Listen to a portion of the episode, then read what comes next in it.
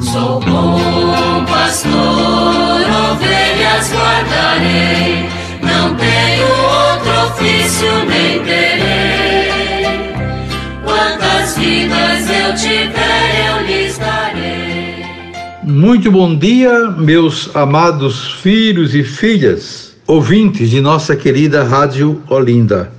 Continuemos com o estudo do texto base da campanha da fraternidade deste ano, que tem por tema Fraternidade e Educação, e por lema Fala com sabedoria, ensina com amor. Provérbios 31, 26. Nós estamos na primeira parte do nosso estudo, vendo o ver do texto base, que todos os anos segue essa metodologia, ver, julgar e agir. E agora chegamos a, a um tema da Covid diretamente, que já foi introduzido no programa de ontem. Mas aqui o tema de hoje é a pandemia da Covid entre lições e compromissos. Diz o texto: Descrever e analisar momentos de grande impacto histórico, apesar de possíveis diferenças de percepção, é bem mais simples do que vivê-los. A educação formal, por exemplo, transforma momentos históricos, descobertas, grandes conflitos ou crises em conteúdos escolarizados. No atual momento histórico, o nosso desafio é outro. Precisamos simultaneamente enfrentar os efeitos da pandemia em seus diversos aspectos: saúde, política, economia, cultura e a própria escolarização. Ao mesmo tempo, é necessário também construir um esforço pedagógico para aprender com tudo o que foi vivido. Na pandemia da Covid-19, nos cabe tirar as lições e os compromissos para o presente e o futuro. Aprender lições com a vida é imperativo para todos os educadores, pais, professores, lideranças comunitárias e religiosas. Educar antes de dar lições é aprender com as lições cotidianas e com as crises. Precisamos aprender para passar pelas crises e para enfrentar suas futuras versões de forma mais qualificada. Se as crises são, de certa forma, uma constante na sociedade, o aprendizado também precisa ser. Aprender não é só uma capacidade humana, mas é condição da nossa própria humanidade.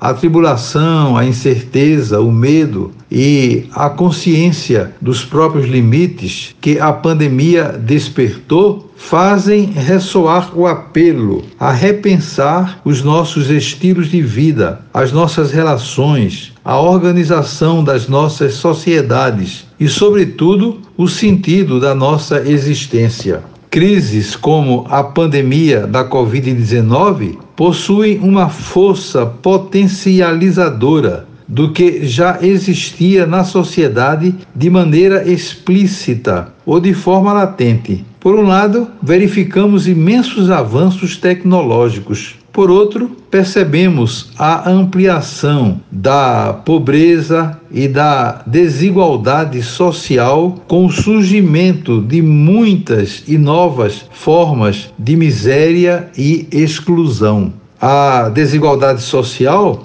correspondem desigualdades culturais, religiosas, econômicas, ambientais, entre outras. Chagas que ainda precisamos superar. Avançamos rapidamente em algumas soluções, como o desenvolvimento da vacina, mas não conseguimos, com a mesma eficiência, a garantia do acesso à vacinação. Esse descompasso entre uma resposta técnica e a resposta política revela as desigualdades estruturais presentes no país. O desenvolvimento, para ser autêntico, não deve ser meramente econômico e técnico, mas integral, pois para nós conta cada pessoa como um todo. Então é realmente isso que o texto base está aqui nos lembrando, foi explícito durante a pandemia. Né? Muitas realidades difíceis do ponto de vista sociais foram agravadas terrivelmente. A gente vê aí a quantidade